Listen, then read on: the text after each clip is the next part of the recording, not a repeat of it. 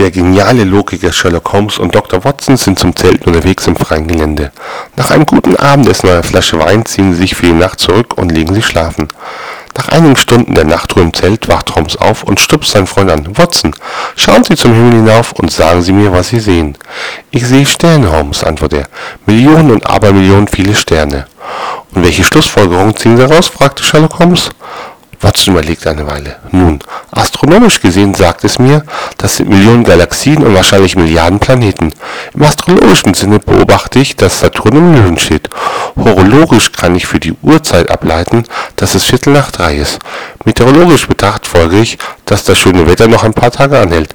Theologisch sehe ich die Macht Gottes und dass wir ein kleiner, unbedeutender Teil des Universums sind.